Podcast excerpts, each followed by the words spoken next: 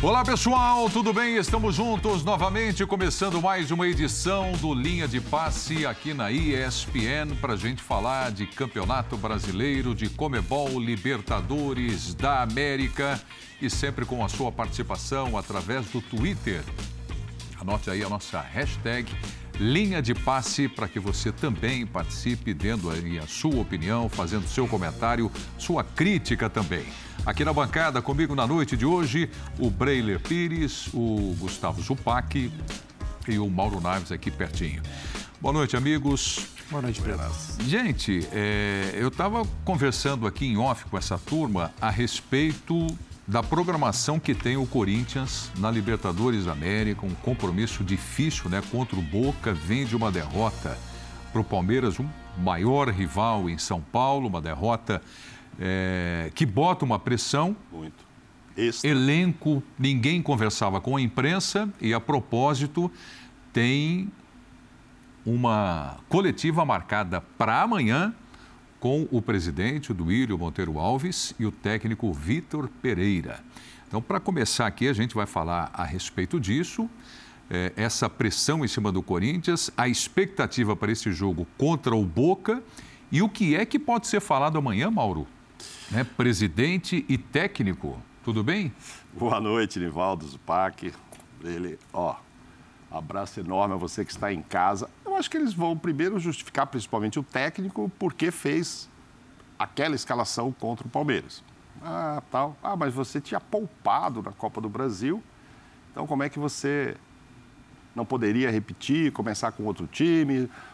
Deve ser perguntado, como se perguntou, já, já foi perguntado para o Abel no começo, ele sabe o que, é, o que é um Palmeiras e Corinthians, uhum. etc. e tal, né?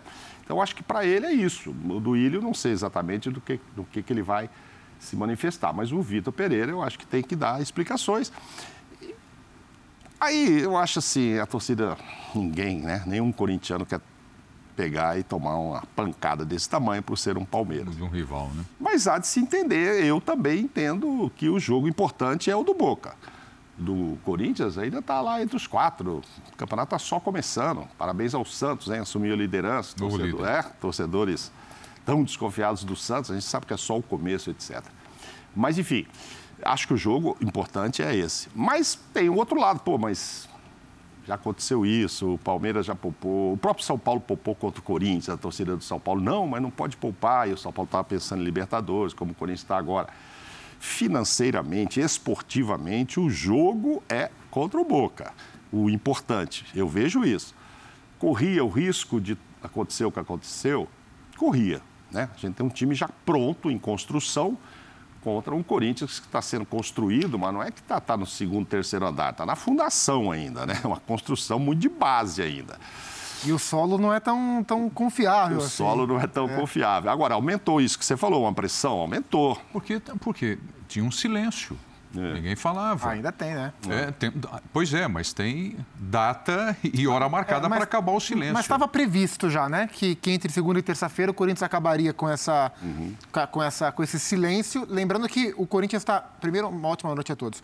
O, o Corinthians lançou uma campanha do futebol sem ódio, né? Uhum. É, devido aos últimos acontecimentos de violência, de ameaça contra jogadores, vindo muito de rede social. O Corinthians juntou isso com ah, algumas ah, fake news que ele, Corinthians, enxergou por parte de, do que ele chama de imprensa, e eu não sei especificamente do que, que o Corinthians está falando, se são órgãos tradicionais, se são influenciadores, mas o Corinthians é, levanta uma bandeira contra o ódio, que eu acho corretíssima, é, e acho que, que, que essa reflexão tem que ser feita por todo mundo envolvido nessa indústria, inclusive a gente, Nossa. inclusive eles, quando permitem que torcedores organizados é, entrem no CTs para falar com jogadores, para apoiar, sempre com um tom, algum tom de ameaça sempre tem. É, é, isso também, de alguma forma, estimula esse ódio, essa, essa relação sempre é, com uma tensão no ar. Então, eu, eu acho que por parte do clube, faltou essa autocrítica. Então, dentro dessa campanha que o Corinthians lançou, existia o apagão nas redes sociais, né? O Corinthians chamou assim, nada foi postado, e a, a, o silêncio de todos os envolvidos até os instantes do jogo contra o Boca. É, a campanha por si só, só a campanha não se sustenta. É preciso que existam atitudes após a campanha. Né? A campanha é válida, só a campanha não se sustenta. O que faltou calcular é o que o futebol tem de imponderável. Que essa campanha foi lançada horas antes ou poucos dias antes de um jogo contra o Palmeiras, né? E, e, você não controla o resultado, né? E depois de uma pancada, como o Corinthians, uma impiedosa pancada, o Corinthians não viu a cor da bola contra o Palmeiras. A campanha não. A, a, por mais que ela seja legítima, e eu concordo, queria fazer parte da campanha, ela não se sustenta em termos de repercussão, né? Então você toma de 3 a 0, pum, do jeito que tomou, Sim. com as dúvidas quanto à escalação do Vitor Pereira. Ninguém fala, o silêncio porque já era esperado, mas o silêncio se faz presente mais uma vez. O, o tal silêncio ensurdecedor. Ensurdecedor, né? porque, porque, se ganha. Se o Corinthians ganha do Palmeiras, a campanha segue com o olhar para o conteúdo dela. É. Como o Corinthians tomou um pau, só se fala do silêncio e de nenhuma explicação depois de uma derrota como foi contra o Palmeiras. Então acho que amanhã o Duílio vai tocar nesse assunto, sobre os itens da campanha, sobre o que ele acha que tem que uhum. acontecer, uhum. o que não tem que acontecer e, evidentemente, ele vai ser confrontado também sobre as escolhas que o Vitor Pereira fez em conjunto com a diretoria ou não, né? Sobre a escalação de sábado contra o Palmeiras. Mas a resposta para aquilo ali, só complementando o que você havia perguntado, Aumentou sim. Opa. Claro que aumentou a pressão. Porque se ganha do Boca aí, pô, o cara fez certo mesmo, era isso. Pô, o Renato Augusto, o William vão entrar com mais gás. Olha como eles decidiram o jogo aqui, deu, entendeu? Botei no finalzinho, que eu acho que aí não adiantava nem ter colocado do jeito que estava aquele jogo. Podia ter descansado esses dois também. Já tinha descansado no início, é. dali já não dava mais para virar o jogo e tal. Mas enfim. Mas agora, se perder ou mesmo se empatar, Aí o cara volta a lembrar do jogo anterior. Aí vira um combo. Aí os jogos viram um combo. Se ganhar, pô, legal, olha, o cara fez, fez certo, e tararau, enfim. Vamos Mas lá com o. A pressão o, aumentou. É, o Breiler respinga aí para esse jogo contra o Boca, essa derrota para o Palmeiras, Breiler? Boa noite, Prietos, o PAC, Mauro, fã de esportes. Respinga sim. Não há como dissociar o resultado do clássico com confronto, do confronto com Boca porque são dois jogos pesados em sequência. O Vitor Pereira, ao fazer uma escolha no primeiro, ao poupar no clássico, ele dobra a aposta. Ele faz com que o jogo contra o Boca tenha uma importância dupla. Uhum. E aí é pela classificação na Libertadores e para salvar o que o Corinthians não apresentou no clássico. Então foi uma aposta muito arriscada. É, o Abel, no, no Palmeiras, o rival do Vitor Pereira, que foi muito superior no clássico, fez uma aposta semelhante antes da, liberta... da final Exatamente. da Libertadores no ano passado. Uhum. Ele poupa no clássico contra o São Paulo e diz ter um plano para a final da Libertadores e esse plano se concre... termina bem. O Palmeiras vence o Flamengo, Muita gente, alguns torcedores lembram, porque ninguém gosta de perder um clássico, mesmo vencendo uma final de Libertadores, mas o, a imagem que ficou foi o do Abel, campeão da Libertadores, e de um cara em que o Palmeiras, o torcedor palmeirense tem uma confiança absurda, uma confiança incondicional. Se porque mesmo, né? o que ele diz acontece. O Vitor Pereira pode ter uma cartada semelhante, com uma diferença. Em caso de vitória contra o Boca, ele não apaga o que aconteceu contra o Palmeiras e vai ficar essa imagem dos clássicos, de um Corinthians que precisa vencer jogo grande, de um Corinthians que precisa se mobilizar mais para esse tipo de jogo. Vitor Pereira, por mais que a gente tenha um contexto por trás disso, Vitor Pereira estreia contra o São Paulo, tem pouco tempo de trabalho, mas ainda não conseguiu vencer um clássico. Então, de certa forma, o Vitor Pereira subestimou não o Palmeiras, não o clássico, mas o impacto de uma derrota como essa diante do Palmeiras. E isso pode ter um efeito que, que complica o trabalho dele. Porque em caso de derrota para o Boca, vai ficar uma imagem de um treinador que fez uma aposta e não conseguiu bancar. E nesse aspecto, para o Corinthians, para o cenário atual de muita pressão, de muita expectativa que, que existe, um passo em falso desse pode custar muito caro. Que planejamento tem o Corinthians para essa temporada? É poupar jogadores, Campeonato Brasileiro, o foco qual é? É Libertadores da América? Por conta de uma boa premiação, sonha em levantar o título mais uma vez da Libertadores da América? Está preparado para essa temporada o time do Corinthians? Não, não está preparado ainda. Ah, acho que assim, ah, o foco do Corinthians nesse momento, assim, o, o Corinthians não está em posição hoje de poder apostar em algum campeonato, porque o Corinthians está na fase de entender qual é o seu melhor time. Né? O Vitor Pereira ainda não conseguiu definir qual é o melhor time do Corinthians, porque é, é, um time que tem grandes jogadores do ponto de vista técnico. Quando esses grandes jogadores se juntam o Corinthians não forma um time competitivo. Mas não né? dá tempo, hein? Pois é. A Libertadores da América, essa fase de grupos, Sim. não dá tempo de, de pensar Exato. muito. Por isso que ele tem... Se não ganhar do Boca, muito já corre complicado. um grande risco. É por isso que ele. Mas não é um caso é único, isso. né, Anivaldo? Não é só o Corinthians que passa por isso, né? Sim. Essa história de poupar, todo técnico da entrevista fala isso, inclusive os que vencem como o próprio Abel, né? Sim. Do Palmeiras. Ah, tem que poupar, não posso pôr a cada três dias. O Abel chega a ser chato já com a insistência sobre isso, que é um discurso antigo dele, mas enfim. Mas é um válido. time pronto, né?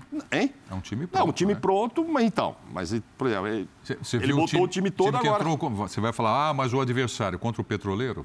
Uhum. Entrou um time reserva. Não, o Palmeiras está jogando. o Palmeiras tem uma prioridade agora. Pode se dar o luxo que o grupo também é mais fácil do que o Sim. grupo do Corinthians. Sem dúvida. Sim. Ainda mais para quem já tem um time isso. pronto como o Corinthians, é, tá? como verdade. o Palmeiras. É, o cenário do, do, Palmeiras é o oposto do é, cenário do cenário Corinthians. É outro. Agora, no caso do Corinthians, é mais do que simplesmente preservar aqui porque eu quero apostar ali. É preservar aqui porque o, o Corinthians não consegue formar, ou não tem conseguido formar um time competitivo, escalando sempre os mesmos jogadores. Então, é, é preciso pensar em quase dois times, ou em, em times bem diferentes, para o Corinthians poder jogar qualquer uma das competições, né? Qualquer uma das competições. Então, contra o Boca, é, e eu acho que esse é o principal ponto, ah, mais do que ter usado reservas ou não contra o Palmeiras, a grande atenção do Corinthians contra o Boca é que, contra times de maior exigência competitiva, o Corinthians do Vitor Pereira naufragou. Naufragou. Sim, o Corinthians do Vitor Pereira só venceu de times ruins, né? Venceu é, a Ponte Preta, que estava para cair no Campeonato Paulista, é, venceu bem o Havaí, que é um, é um, dos times mais frágeis da Série A, venceu bem o Botafogo, que estava se juntando, era a primeira vez que os jogadores do Botafogo se encontravam, né? É um time que tem futuro, o mas. O técnico era... não tinha nem assumido ainda. Não, o, ele não pôde né? estrear do banco, porque não tinha saído a questão é, do visto é, de então, trabalho, não saiu no bid, tinha acabado de chegar. É, e nos jogos de maior. E o Deportivo Cali, que o Corinthians venceu, que é um time que está ali no meio termo entre um time mais frágil e um time competitivo, com uma atuação também razoável, razoável para boa do Corinthians, não foi um grande jogo. Nos grandes jogos, o Corinthians jogou mal em todos, que foram os clássicos é, e, e, esse último, último, último clássico contra o Palmeiras. E contra o Boca vai ser esse tipo de jogo a princípio. Embora não seja um timaço, é um time de competitividade. Então a preocupação é conseguirá o Corinthians, pela primeira vez com o Vitor Pereira, jogar bem um confronto de alta competitividade? Eu acho que essa é a principal questão.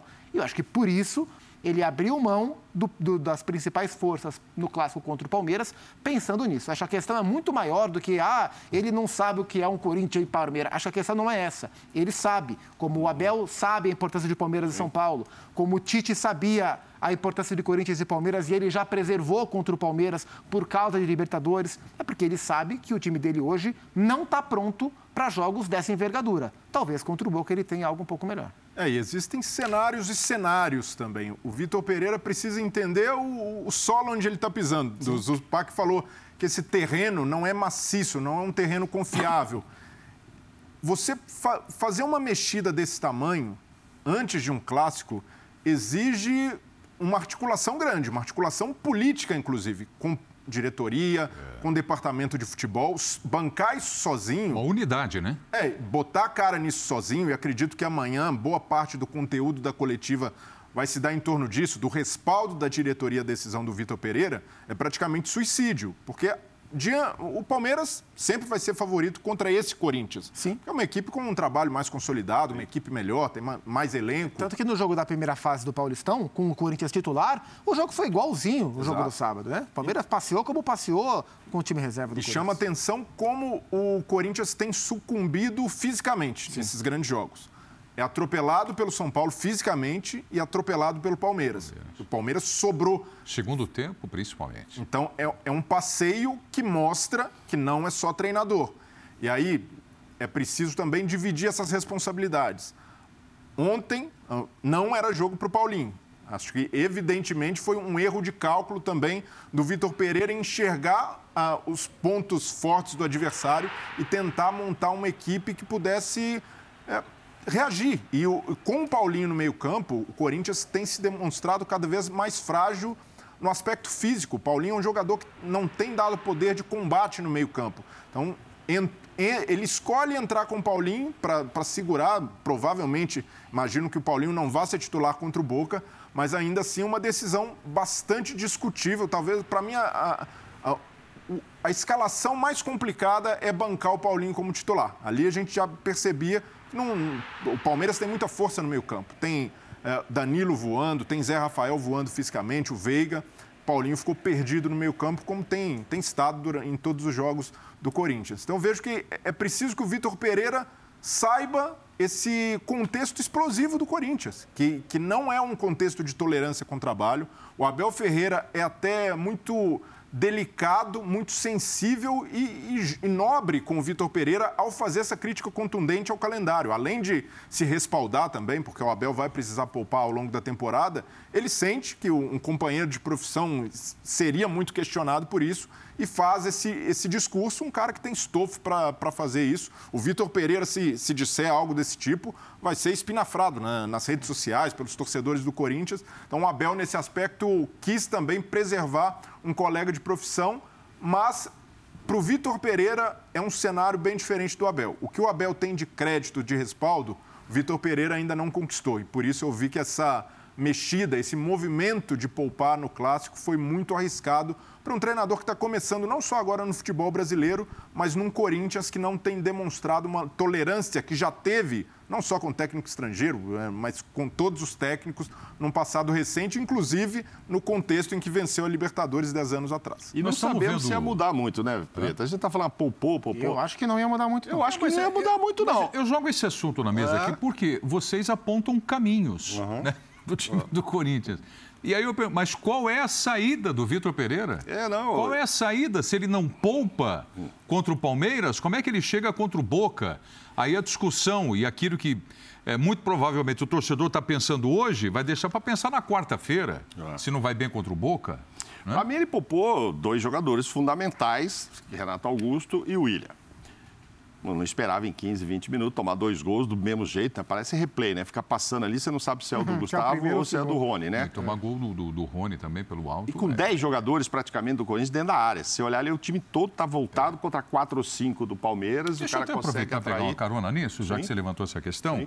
É, chamou a atenção tomar os hum. dois gols assim muito parecidos muito, pelo alto. Muito. Você sabe como é que o Boca está se preparando para pegar o Corinthians? é? É. Você quer ver? Vamos colocar na tela aí o que está acontecendo nos treinamentos do Boca. Olha aí, ó. Bola aérea é ponto forte do Boca Juniors. Médias por jogo do Boca nessa temporada agora, no Campeonato Argentino. 20,8 cruzamentos. Na Libertadores, ainda mais. 23. Escanteios a, a seu favor, evidentemente, quase 6 no Campeonato Argentino, 9 na Libertadores da América vai forçando, é o terceiro no ranking geral da é, Libertadores. Porque, porque... Vem para a hora certa, então, para jogar. Até porque, é. só, só um parênteses, para que claro, depois você poderia até opinar, você e o Breile, que eu tenho dúvida, ele poupou o Gil, ou ele colocou o Raul e o João Vitor, porque são mais leves, mais rápidos e iam ter que correr atrás? É, acho que se a gente parar para olhar como, como, ele vem fazendo, como ele é. fez no jogo contra o Deportivo Cali, uhum. é, na véspera do jogo contra o Deportivo Cali, o Corinthians venceu o Botafogo. Uhum. É, e aí ele colocou a zaga mais jovem, colocou o João Vitor, colocou o Raul, colocou o Piton. Uhum. Aí veio pro duelo contra o Deportivo Cali, o que é que ele fez? Ah. Tirou o João Vitor, tirou o Piton. Colocou Sim. o time mais experiente, com o Gil e Raul, Sim. e voltou o Fábio Santos. Agora, de novo, na véspera do jogo de Libertadores, a zaga mais jovem e o Piton. Minha impressão é que ele vai continuar colocando na Libertadores a linha de zaga mais experiente, uhum. tirando um dos zagueiros, né? E pelo rendimento, pela queda de rendimento, o João Vitor tem merecido mais o banco do que o Raul. Então estou apostando em, na dupla Raul-Gil, né? Gil e Raul, a dupla Raul-Gil. É impressionante a queda do João Vitor. É, hein? é sim. Grande destaque e tal, um dos melhores, dos melhores etc de repente, e aí ele fica irritado porque as coisas não dão certo, então ele também está com um comportamento diferenciado. Mas então vamos supor, é, o, o, o, goleiro não jogou o Cássio porque teve um problema, Machucou, ia jogar. O Fagner, porque eu acho que eles falaram, não, o Rafael já dá conta para esse jogo aqui e tal. Então, ok, Popô. Jogou mal, Rafael. É, jogou. Aí popou o, o Fagner de um lado, e aí vem isso. Então eu vou jogar o Fábio lá do outro lado e vou botar o Gil. São três mudanças. Renato e o William. E lá na frente, é o Guedes ou é o centroavante? Vai jogar, eu imagino que vai jogar o Jô. Então. É? Então nós tivemos quatro, senão já teria jogado, senão já teria jogado contra o contra o Palmeiras e o Vitor tem, o Vitor gostou da atuação do jogo contra o Deportivo Cali, embora ele tenha ido mal no, no ofício mais importante do E fez o centroavante, gol na né? Portuguesa também, né? E fez o gol da Portuguesa. Ele ajudou bastante algumas construções. Sobre o Boca, é, o Boca é um time com dificuldade de construção, é um time tecnicamente que não tem dificuldade para construir. A marca do trabalho do Batalha à frente do Boca. É, é, e acabar indo para os lados, né? Então é a Advíncula de um lado, é Fabra do outro, tentando encontrar o centroavante. O Boca tem o centroavante, que é o Benedetto. A bola vai viajar para o Benedetto o tempo inteiro. Mas fez dois gols agora sem o Benedetto. Pois é. Hein? Ele era até dúvida, porque ele O sentiu. salve, né? É. Então, e assim, esse problema de parece que está resolvendo lá a tal da crise, né? Ah, o Batalha vai cair, etc e tal. O Riquelme reclamou, teve aquela confusão. Eu estava com o Lugano no programa esse, esse dia. Olha lá, Mauro. O que, que ó, você acha ó o disso? Boca, ó. Ah. Tudo pelo alto, ó. Ah. Já, já foram vários, só gol de cabeça. Não, e esse negócio de vir em crise, eu acho que é pior, viu? Eu perguntei isso para o Lugano, que né, já enfrentou vários times em crise, ele acha que é pior. Mas esses jogos, esses não são do, do, do jogo que eu. Esses gols Não, não, é- jogo que eu, que eu me referia lá, de dois gols de salvo. Mas enfim, é, é um time perigoso sempre. Ah, vai vir em crise, eu acho que era pior ainda. Então, vencer, eu acho que é bom para o Corinthians. Ele, o Boca vir com vitória, tomara que esse bastidor já tenha sido um resolvido. pouco. Não, cara, eu não gosto disso. Ah, então vai facilitar, que o time, o time ainda está arrebentado, não tem zagueiro, tá todo mundo suspenso. Tá, hum, Goleiro tá aí, machucado. Goleiro machucado, eu não sei não. Quando, É, e vem assim, eu acho que é pior. É, mas o- a crise no Boca também é relativa. O Boca vence o clássico contra o River e depois tem cinco empates seguidos. Aí já começou o burburinho pelo, pelo tipo de jogo, mas consegue vencer na Libertadores, se recupera e está em segundo lugar no grupo do Campeonato Argentino. Então tá, tá é uma crise por um clube ser com o Boca Juniors, a repercussão que tem, muito semelhante ao Corinthians, qualquer sequência de resultados ru- ruins gera esse impacto. Mas não é uma crise fundo do poço, ah, o Boca precisa reagir. Não, não é esse ponto. E acredito que o Boca vai jogar muito com a questão emocional. Sabe muito bem o que está vivendo o Corinthians, que tomou 3 a 0 num clássico, que tem um treinador que chegou agora e não encontrou a equipe ideal. Então, além de explorar cruzamento, bola na área, vai ser um time que vai tentar usar muito a torcida do Corinthians a seu favor. E vai muito de como a, a torcida do Corinthians reage também a essa derrota. Qual, qual vai ser o apoio, qual o limiar de irritação do torcedor caso o jogo não encaixe no primeiro tempo. Então, o Boca é um time especialista em virar o cenário adverso a seu favor. Uma pressão do torcedor e, e cozinhar, fazer esse jogo. O Batalha, que é o maior vencedor de títulos como jogador pelo Boca, conhece muito bem a competição, conhece muito bem o Boca. Então é, é preciso que o Corinthians não só se prepare no aspecto tático, no aspecto físico, que precisa evoluir, mas também, sobretudo, no aspecto emocional, para entender e fazer a leitura correta desse jogo de artimanha do Boca Juniors. Tradicionalmente, a torcida apoia o jogo todo e se tiver que vaiar, vaia no final. Mas no se Cor- isso já começar a mudar desse Ah, jogo... não, acho que não vai. Eu também acho Agora que acho que não. Eu acho que é uma torcida que tradicionalmente faz isso de apoia, apoia, apoia, e no final... É, com o Silvinho existia uma grita muito grande pela queda do Silvinho e houve uma manifestação durante o jogo, que o próprio Aí ele Silvinho caiu nesse jogo. Aí a diretoria assustou. Que- Porque Opa. nunca havia ocorrido isso. Ou seja, tradi- não é que nunca, mas tradicionalmente isso não ocorria. Santos. Não, não é Você no primeiro tempo já estava vaiando e tal, não ocorria. Aí aquilo, opa, o Duílio falou, caramba, eu ia bancar o cara, mas Não, eu nunca pressão, tinha visto esse tipo de buzinaço, pressão. lembra buzinaço? Exatamente. E Pois, até né? por isso vem essa coletiva. Acho que você estava aqui no estúdio, né? É, foi isso mesmo. Vem essa coletiva com o presidente do lado, até para criar ali uma atmosfera de vamos virar essa página e agora focar com tudo no jogo da Libertadores. É. Terça-feira, tá aí na tela, 9 e 15 da noite, Corinthians e Boca. É o jogo da Comebol Libertadores da América. Tá aí a chamada para você acompanhar nos canais Disney Imperdível. Um grande clássico sul-americano com a pressão que vive o time do Corinthians. Essa questão discutida aqui no programa e, e que está acompanhando todas as equipes do futebol brasileiro, que é reclamação com relação a calendário. O Abel também fala de calendário. Outro ele Ah, fala. é? Também fala. Foi a primeira vez, será? Não, mas é, é- tem mais Uh, coisas que ele fala. não, é muito tem, interessante tem, a gente tem. ouvir o Não, é técnico sempre do Palmeiras, hein? sim, com Vamos lá, certeza, com o com Abel. certeza. Fui fazer análise, às minha- à minha saúde está completamente alterada. Está completamente alterada. Eu tenho que ter muito cuidado porque hum, a parte física e mental é determinante. E aqui é insano. É insano para os jogadores, é insano para os treinadores E eu nunca disse isto, mas quero dar os parabéns aos treinadores brasileiros, porque é muito, mas muito difícil jogar neste campeonato. E não é pela qualidade, é pela insanidade e não dão tempo a que o treinador brasileiro possa impor as suas ideias. E felizmente, felizmente, à custa dos meus jogadores, eu fui ganhando e fui-me mantendo, porque senão acontecia-me a mim o que acontece aos outros todos.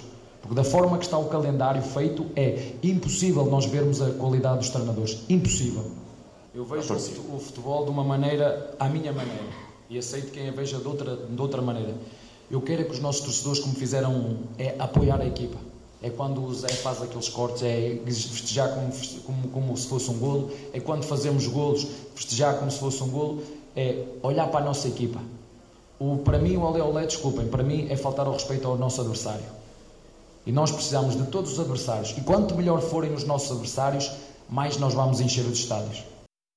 Bom, temos duas coisas para a gente conversar aqui. Essa questão do Olé, que ele acha que isso, ele entende que é falta de respeito ao adversário, e nós aqui no Brasil estamos muito acostumados uhum. a ouvir isso nas arquibancadas e, e o pessoal que acompanha pela televisão. Esse é o segundo tema. Tá. Primeiro tema é a questão de calendário. Confesso particularmente que me preocupa esse negócio que ele coloca da saúde dele, que está Sim. totalmente alterada. Me preocupa porque eu ligo diretamente essa fala dele com as imagens que a gente acompanha, como ele se expressa, como ele fica doido na lateral do campo. Ele vai num programa, o Roda Viva, né? E pede desculpas. Puxa vida, não é bacana, não é legal, o meu comportamento. É um cara. É extremamente educado, o Abel. Né? Uhum. Extremamente educado. Mas ele não se contém na lateral do campo. E ele vem aí falar desta insanidade que é o Campeonato Brasileiro. E... Eu vou distribuir aqui, uhum. sabe quanto tempo para a gente falar de calendário, para vocês três falarem? Diga. É um minuto e meio para cada um no máximo, porque nós não vamos resolver o calendário Senão aqui no a programa. Sua saúde vai ficar completamente Senão alterada. eu vou ficar alterado.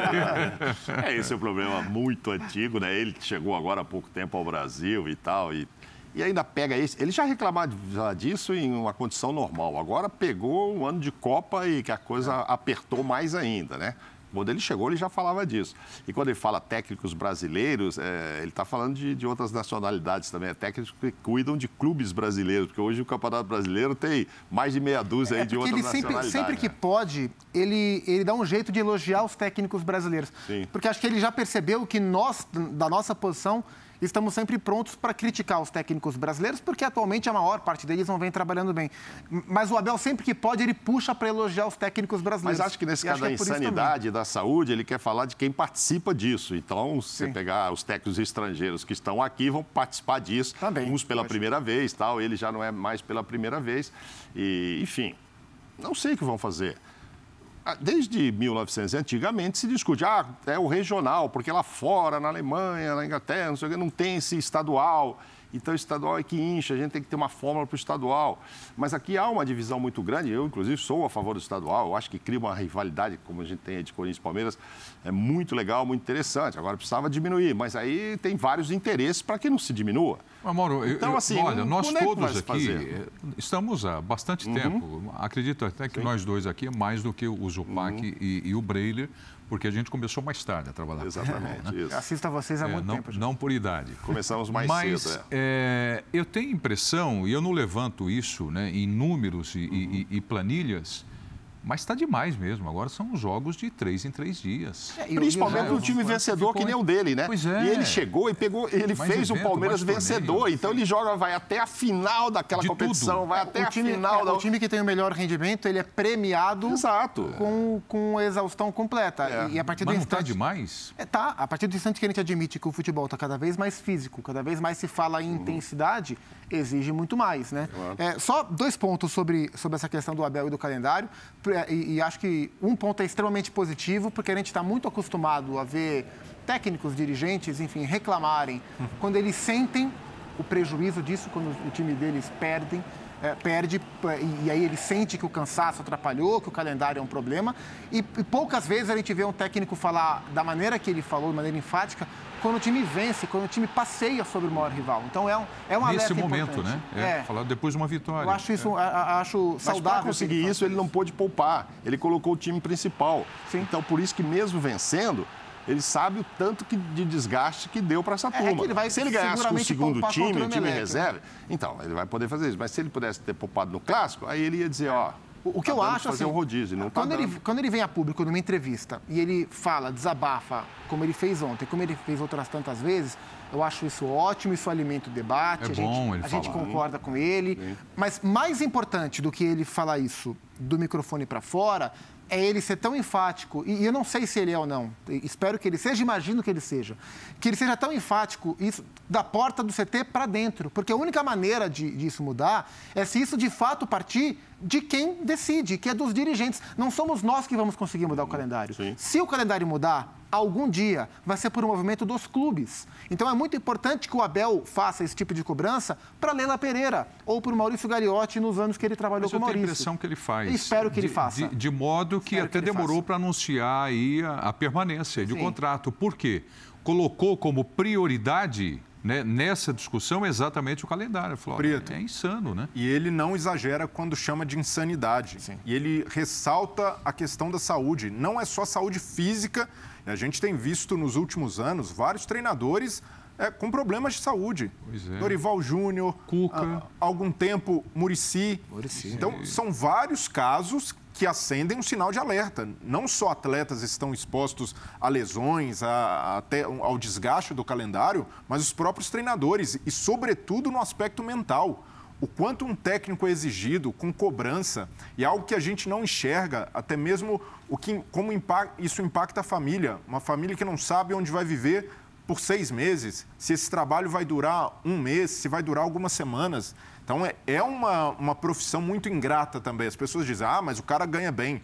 Muitas vezes a grana não compensa o estresse, o sofrimento que é imposto aos treinadores. Então, ele, ele, eu vejo que o Abel faz muito bem ao futebol brasileiro por ter essa postura crítica, por às vezes exagerar no tom, até passar dos limites dentro de campo, mas é muito bom um cara que se disponha no período vitorioso, no período é, em que o Palmeiras está colhendo títulos, a fazer esse tipo de cobrança, a fazer reflexão. Ele poderia se acomodar nesse papel. Vamos exaltar o positivo. Eu acabei de golear o Corinthians, eu sou bicampeão da Libertadores e muitos técnicos, até por instinto de sobrevivência, o cara deixa isso daí em segundo plano quando está ganhando. O Abel não, ele pretende levar esse tipo de coisa adiante e eu vejo que é, é positivo e faz com que, por mais que seja uma mudança lenta, aos poucos os treinadores vão se conscientizar do papel que eles têm fora do campo. Há muitos treinadores que passam pelo futebol brasileiro, como Sampaoli, e deixam um legado em campo, um legado tático, é. legado técnico. E o Abel tem deixado, além disso, um legado de, de imagem e de fortalecimento do futebol social. brasileiro. Tem uma saída para dentro deixa eu do colocar campo. Para dentro coisa. do campo tem. Isso okay. que ele falou para falar para dentro da diretoria. Claro, é claro. sentar com a dona Leila, e aí o torcedor vai ter que entender e dizer, dona Leila, diretoria, é o seguinte, nós vamos disputar o estadual, o brasileiro, a Copa do Brasil, a Libertadores. Se tudo der certo, a gente ganha, não vai para o Mundial. Vamos abrir mão de quantos aqui? É que ninguém quer abrir mão também. Você vai ali. Que custa, né? Abrir mão, né? Não, mas eu vou, é. pôr, vou explicar a gente vai decidir Sim. que nós vamos botar o time B, não vai sair do campeonato. Mas eu, não, por exemplo, não vou jogar o brasileiro. Pô, o que, que dá dinheiro e prestígio? A Libertadores, a gente quer voltar ao Mundial. Então é, vamos é, de Copa do Brasil. Difícil, Mauro, é difícil aceitar. A, decisão é em então, conjunto, aí você vai... não vai ser isolado Isso. só ele com a presidente, enfim. Não, não, é eu, eu quero até trazer quer jogar em todas as áreas é. porque não sabe aonde vai conseguir chegar até o final. Eu estou com uma informação e eu vou colocar aqui no programa agora. Eu confesso a vocês, eu estou tentando me lembrar qual é a fonte que me passou essa informação, mas eu não estou me lembrando agora de uhum. tanta gente que a gente conversa Opa. e fala sobre futebol quase que todos os dias. Ou melhor, quase todos os dias, quase não, todos os dias isso para todas as horas. Mas é, tem uma fonte que me disse o seguinte: foi-se o tempo, em cima do que você estava falando, de problema de, de técnicos e de atletas. Foi-se o tempo que o clube de futebol precisava de psicólogo. Não é mais psicólogo, é psiquiatra. Uhum. Não é força de expressão que eu estou dizendo, é fato Os jogadores não estão indo a público, mas estão precisando de fortes tratamentos por conta de depressão, de cobrança. E ele falou exatamente isso: olha, psicólogo foi lá atrás, hoje é psiquiatra.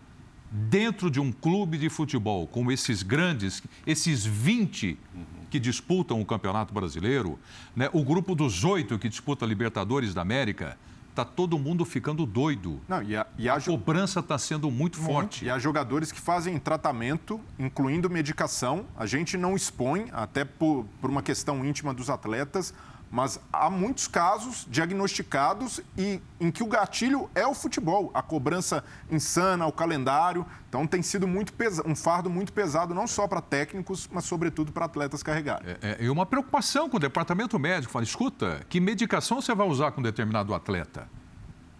O que, que você vai fazer? Né? Você vai dopar o jogador? Como é que ele vai treinar? É... Então, está sendo um negócio muito difícil de se equalizar e de tratar jogadores estão com problemas sérios de depressão é, de tamanha saúde, saúde mental, cobrança de pressão. Saúde mental é o é, foco, né? É. Pela maneira que se cobra dessas super estrelas, né? E, a maneira que a, que a indústria do esporte cresceu, transformando esses caras em super estrelas, isso cobra um preço. A gente, tá, a gente já viu isso em, em, atletas até de maior magnitude, atletas olímpicos, de esportes individuais, mas no futebol, mesmo que em menor escala, né? Isso também vem acontecendo bastante. Passa por nós da imprensa também a gente ter aqui um meia-culpa de determinados comentários. Eu confesso que aqui dentro da bancada eu vejo muito cuidado com relação a isso, respeito com o atleta, Sempre. respeito com o homem. Né? no sentido de não ter aquela pressão. Eu li também um artigo aí do Alex. Hum, né? no, Alex... The, no The Players Tribune. Exatamente, você leu? Maravilhoso, que ele fala, poxa, é, é fácil também na bancada do programa lá falar esse aqui foi o melhor jogador, esse foi o pior jogador em campo. Sim como se isso não afetasse o E esses caras hoje, assim como pesado. nós também somos, né, mas esses caras hoje são impactados, afetados pelo retorno instantâneo da rede social, né? É, que é, é, mesmo que esse cara, mesmo que tenham retornos positivos, né? A rede social ela te expõe majoritariamente os comentários negativos, né? Então é, é, é uma era diferente para o atleta. Né? Fora é, as ameaças, não é, é só falar diferente. que você foi o pior, é, é, é um querer massacre, que você faça. É um massacre. Mas isso também é cultural, não, não é só porque tem a rede social, claro, aumentou Ela... muito, está muito fácil. Mas é, você entrevista aqui nossos companheiros e jogadores, no dia seguinte todos compravam um jornal para ver a nota que tinham recebido. Sim. É... Entendeu? Aí o cara recebia um péssimo dos péssimos lá e é. ficava sabendo, porque ele queria saber se jogou bem. E o cara compra também, não sei se é um pouco de masoquismo, mas mesmo no dia que joga mal, ele fala: vou ver até onde eu fui tão mal. O cara ia lá ler e hoje ele tem, claro, uma resposta imediata. Ele indo para casa, saindo do estádio, no carro, ele já começa a abrir aqueles que são mais ligados nisso para saber, nossa, vamos ver que tamanho vem as pancadas Mas e isso, tal. Isso está diretamente ligado ao que o Abel falou sobre o Olé, porque é um choque cultural também. Na Europa, em muitos lugares, o olé da torcida quando o time está goleando, o jogador que faz uma lambreta, dá uma caneta, um lance mais plástico quando está uma goleada, isso é mal visto. E aqui no Brasil, por mais que a gente não encare isso como ofensivo, há, de fato, uma tentativa de rebaixar o seu adversário. E ali, por causa da rivalidade, a gente normaliza. Isso é, isso é tranquilo. Mas hoje, como as coisas, como o Mauro ressaltou, tem uma visibilidade, um impacto diferente, esse olé começa a circular na rede social durante o jogo. E quando o atleta abre aquilo ali, o torcedor dele, olha a humilhação que você fez a gente é, passar, é a cobrança em dobro. E quando o Abel fa faz isso, é para tentar diminuir esse clima bélico do futebol. E não é. Porque a gente sabe que no futebol tem torcedor enquadrando jogador no aeroporto, é, jogador ameaçado na internet. E o olé acaba sendo ali uma provocação de boa, Sim. e uma provocação do futebol para gente, diante de tantos absurdos que a gente vê. Mas o Abel, é, não dá para espinafrar o Abel, criticar, falar, ah, pô, o cara está querendo censurar, porque é uma percepção de quem está dentro, de quem sofre esse tipo de pressão e se coloca no lugar do outro. Ele e... fala muito no mental aí nessa entrevista, por duas vezes. Ele até diz que lá em Portugal não sei o quê e tal, que é diferente.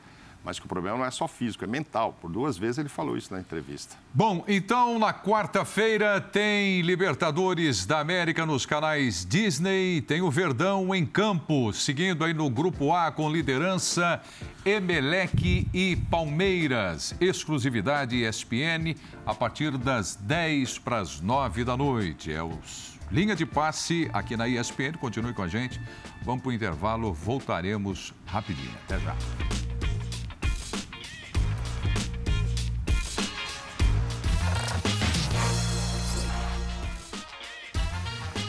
Estamos de volta, linha de passe e nessa terceira rodada do Campeonato Brasileiro, o Flamengo entrou em campo em Curitiba, na Arena da Baixada, perdeu para o Atlético Paranaense. O Paulo Souza, técnico do Mengão, vai falar agora aqui no linha de passe. Vamos lá. Acho que foi um jogo bem equilibrado. Acho que o resultado eh, correto deveria ser bem um, um, um empate. Eh, pelas, pela, um, pelo o, o pouco volume de criação das duas equipas porque hum, é um jogo que é bastante, bastante difícil.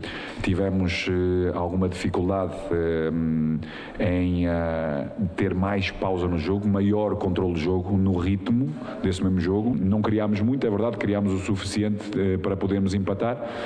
falta-nos um pouco mais, faltou-nos um pouco mais de, de determinação, mais, mais agressividade. Deixa eu só a, abrir uma pausa aqui, aqui. Lembrei da, lembrei da fonte. Lembrei porque você me ajudou, é, né? Você me ajudou. aqui para isso. Foi o Eugênio Leal, numa entrevista que ao lado do Zupac fizeram com o Paulo Angione, isso, no podcast. Com, isso, né? e com o Mário Marra também. É, e o Mário Marra também Paulo junto. Angione, diretor executivo do Fluminense, foi quem nos, nos, soltou essa frase. E que, inclusive, é psicólogo. O Angione é psicólogo. É, então, quer dizer, tem toda a propriedade para dizer o, o, o que acabou declarando, que o jogador já não precisa mais de psicólogo, precisa de psiquiatra. Mas enfim, Breiler, Flamengo perde por 1 a 0. Ouvimos aí o Paulo Souza e tem uma certa cobrança para cima do Pedro também, não tem não? Tem. E alguns jogadores do Flamengo abaixo do que vinham demonstrando, e aí também pode ser acúmulo de jogos, desgaste. A dupla que tinha encaixado também, Thiago Maia e João Gomes, é, baixou o nível e o Flamengo sentiu, porque ali na, nas últimas boas partidas do Flamengo foi o coração da equipe, uhum. foi o, a dupla se encaixou, houve entrosa, entrosamento, cobertura, movimentos coordenados e ali nada funcionou no aspecto técnico. Estavam mal, confiança baixou e não conseguiram ser esse ponto de equilíbrio do meio-campo do Flamengo. O Flamengo perdeu o jogo ali. O Pedro foi voluntarioso, tentou, é, não se escondeu do jogo mas a gente precisa reforçar isso. O Paulo Souza tenta de todas as formas encaixar o Pedro no que ele quer para a equipe e esse encaixe não tem ocorrido também por responsabilidade do jogador. O Pedro tem aproveitado mal as oportunidades que tem, não necessariamente no caso desse jogo, em que para mim ele não foi mal, foi tentou e as coisas não aconteceram como não aconteceram para basicamente todo o time do Flamengo. Mas ainda assim, no, no balanço do ano, o Pedro é um Pedro diferente do ano passado, em que aproveitava bem todas as oportunidades e colocava pressão no treinador, porque todo mundo, a cada jogo que tinha, a cada minuto que o Pedro tinha em campo, ele tirava o máximo e isso não tem acontecido. E há várias, pode haver várias explicações, jogador também não se sentir confortável. O próprio Paulo Souza já cobrou mais intensidade e movimentação do Pedro. Mas é um fato. O Paulo Souza já tentou jogar com o Pedro como titular, sem o Gabigol, com o Gabigol, deu minutos, deu oportunidades e o jogador não tem aproveitado. Acredito que para o Paulo Souza isso não seja um dilema. O Pedro é o reserva, ele vai ter minutos quando o Paulo Souza entender que é necessário, mas hoje não há motivo para uma grita por mais minutos ou mais oportunidades para o Pedro, porque o Paulo Souza talvez seja o técnico que mais deu chances e o Pedro não aproveitou. Zupac, deixa eu apresentar números do claro. Pedro para você, fazer aí uma, uma análise, mas fique à vontade naquilo que você construiu já para falar a respeito dessa questão. Então vamos botar na tela aqui, no linha de passe, números do Pedro. Então temos aí, olha, na partida contra o Atlético Paranaense. E aí o Zupac vai falar se ele aproveitou a chance ou não. 90 minutos, três finalizações, uma certa, duas chances criadas, seis ações na área rival e seis duelos vencidos. Terceiro jogo completo do Pedro com a camisa do Flamengo, Jupai. É, no no, na temporada 2022, o Pedro de fato não justifica a, a, discussão que rendeu tanto nas últimas temporadas, né? E, e, e o que o Brenner falou é interessante, porque pela primeira vez o Pedro começou a temporada quase que em igualdade de condições com os demais, né? Porque uh, antes, quando uh, quem começou a temporada era o Jorge Jesus como técnico e o Pedro havia sido recém-contratado, ele seria reserva, porque era aquele ano mágico, o Gabriel era o grande craque, ele não ia jogar. O outro início de temporada, que foi com o Rogério Ceni, o Flamengo havia acabado de ser campeão brasileiro, o Gabriel já tinha o seu histórico no clube, o Rogério é um técnico brasileiro que vive isso de perto e o Pedro brigaria pela posição, mas com status de reserva. Dessa vez... E com o, com o Rogério não jogava junto. Não jogava não junto, jogava e está explicado por quê, porque é difícil jogar junto. Vem esse ano, vem um técnico de fora, sem vícios do futebol brasileiro. O Flamengo vende o ano ruim, o que sugere mudanças. Ele chega e coloca o Pedro como titular, né? E é um técnico acostumado a trabalhar com centroavante desse perfil, sem querer fazer comparações, mas ele tinha um centroavante que era o Lewandowski no time dele. Ah, em características, é muito mais próximo do Pedro do que do Gabriel em características. Então, o Pedro chegou em um Flamengo zerado para oportunidades e ele não aproveitou. Né? Então, hoje, o que faz o Pedro ter poucos minutos ou menos minutos do que se espera no Flamengo é o próprio rendimento do Pedro. Isso, para mim, está muito claro. E isso não quer dizer que ele não é um excelente jogador. Claro que ele é. Mas o rendimento dele em 2022 não, não pede titularidade. É, o jogo de ontem foi ruim do Flamengo. É, e aí acho que o Pedro não aproveitou, mas eu acho que o funcionamento do ataque também não foi bom por escolhas do Paulo Souza. Assim, tá muito claro que o Paulo Souza não gosta não gosta do Marinho ponta direita. O Marinho do Santos, em termos de posição, não agrada ao Paulo Souza. Então ele bota o Marinho do outro lado. Para botar o Marinho do outro lado, ele botou o Lázaro do lado direito. É. E o Lázaro estava é. indo muito bem do lado, do esquerdo. lado esquerdo. Ele até tentou fazer a inversão e tal, mas isso impactou o desempenho ofensivo do Flamengo. Então foi um jogo ruim, em que dentro desse contexto ofensivo abaixo do que a gente está acostumado, o Pedro também não foi bem.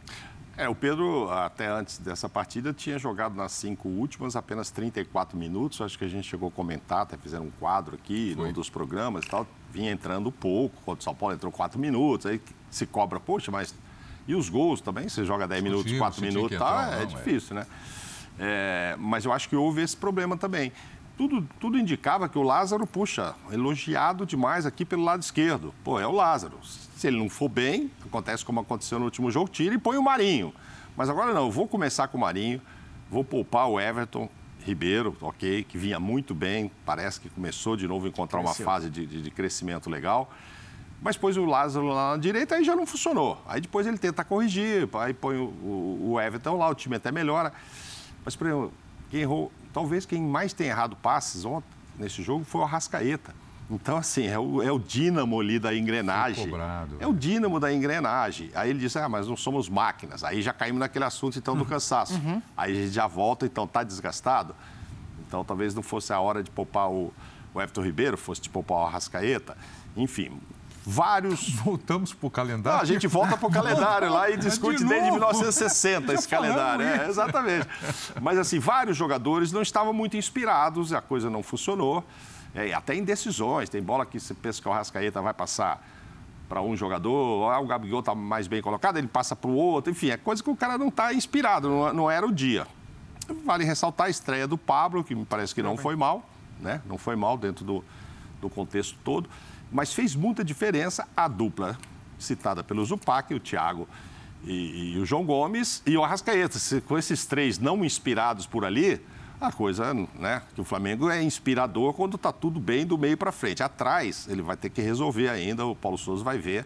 Agora entrando o Pablo, sabe-se lá se volta o Rodrigo vai jogar com três zagueiros, Davi Luiz, Pablo e Rodrigo, aí cai fora quem? E o Arão, né? E aí o Arão vai para o banco. Com o Thiago, com o Thiago Maia e o João Gomes crescendo, embora não tenham ido bem O Arão ontem, iria para o banco. O Arão vai para o banco, então. um deles vai para o banco, ou é. o Arão briga para ser titular da zaga, né? Então são, são questões que... Ele vai querer te, se, brigar ali no meio, eu acho, eu, é. né? Porque se ele tiver time, o Pablo, Rodrigo e Davi Luiz Davi também deu uma melhorada, não estava tão bem. Felipe Luiz também, é, né? É, e tem o Felipe. Então, é. tem muita gente. Eu acho que o problema do Flamengo para o Paulo é arrumar de trás para frente, porque do meio para frente estava indo muito bem. Mas nesse jogo, todos aqueles que iam bem, foram bem nos jogos anteriores, não estavam inspirados, mas vale essa ressalta dele inverter o Lázaro de novo, que estava bem do lado de cá, e pôr do lado de lá.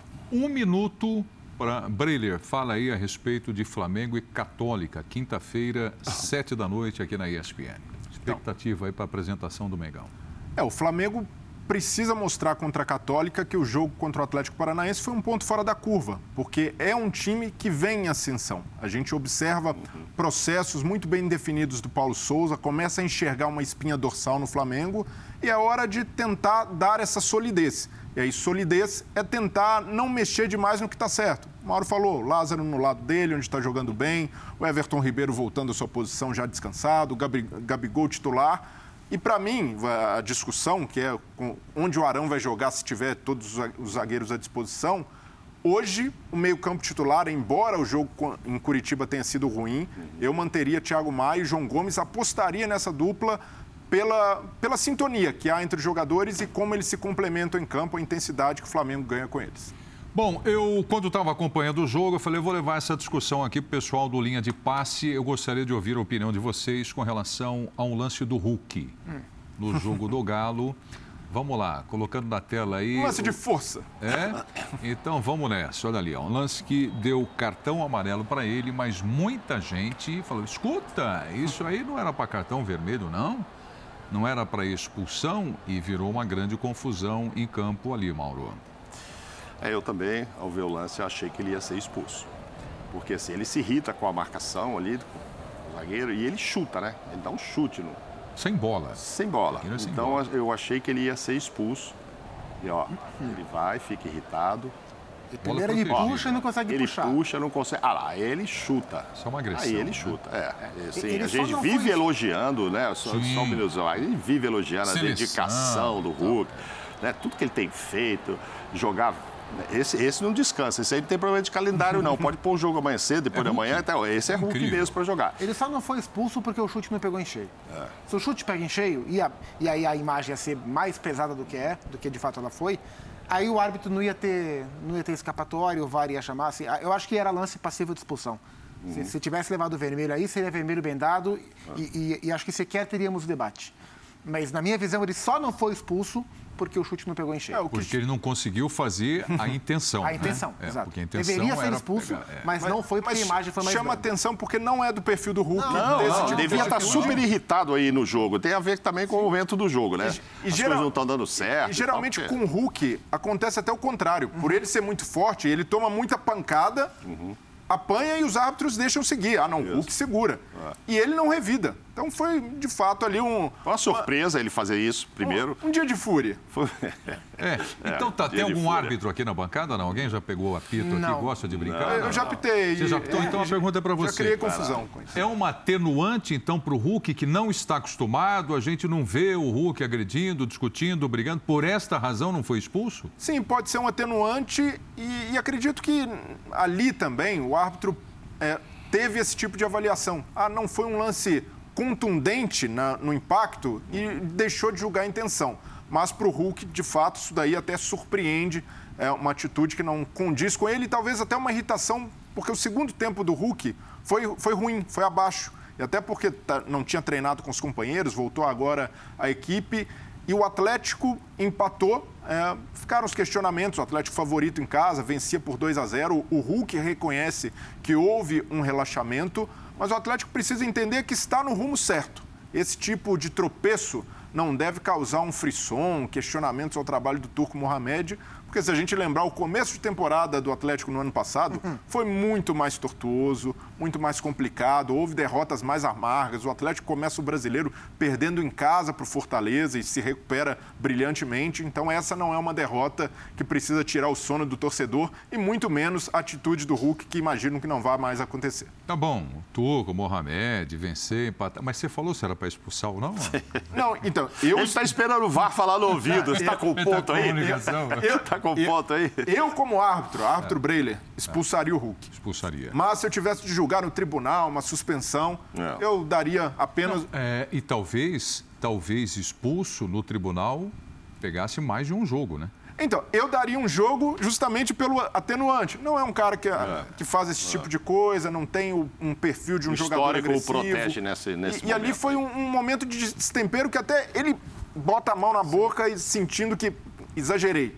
Mas não, eu vejo que deveria ter sido expulso, mas não é um lance que deva gerar uma grita, porque o Hulk, de fato, não tem o perfil de comportamento de um jogador agressivo. É, Zupac, o CNM assume aí a CBF e, e ele disse exatamente quando o senhor falou, hum, não é mais provar, entrar em absolutamente tudo. Tem é. determinados momentos que o árbitro decide em campo e tudo mais. Aqui era para a entrada de VAR? Acho que poderia sim é, ter, ter, entrado a, a revisão, porque é, ou, ou, pelo menos a sugestão né, do VAR, porque a, a, a ideia do VAR é para ele é, evitar que o árbitro cometa erros graves. E se a leitura é de que isso for uma agressão, a, a intervenção do VAR ela não seria descabida, não seria injusta nesse lance, não. É, você não ia reclamar se tivesse entrado o VAR aí?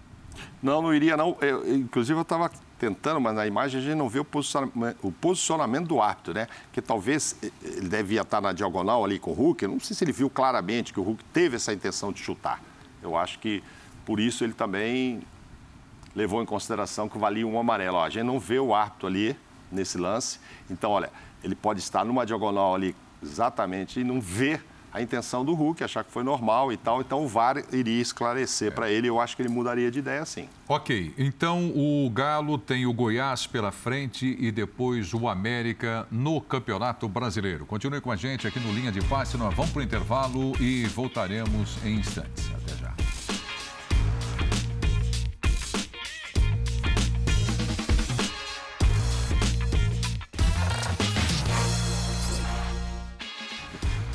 Pois é, olha, uma ótima semana para todos nós. Obrigado pela companhia no Linha de Passe aqui. Valeu, Breiler. Valeu, Pietro. Santos líder. Líder. Campeonato. Tá na vale o registro. É isso aí. Valeu, Zupac. Boa semana a todos, hein? Valeu, Mauro. Boa noite a todos. É saúde. Saúde e paz. Saúde, o meu é saúde e alegria um sempre. Mas eu sei que o Vitor Biner faz. Abraço, tá Biner. Paz, abraço, Biner. O Biner está curtindo aqui o é, programa. Paz, paz, paz. Eu falo saúde e alegria. Valeu, Biner. Abraço. Tchau, pessoal. Sport Center está chegando. Segue o líder. Valeu. Tchau. Obrigado.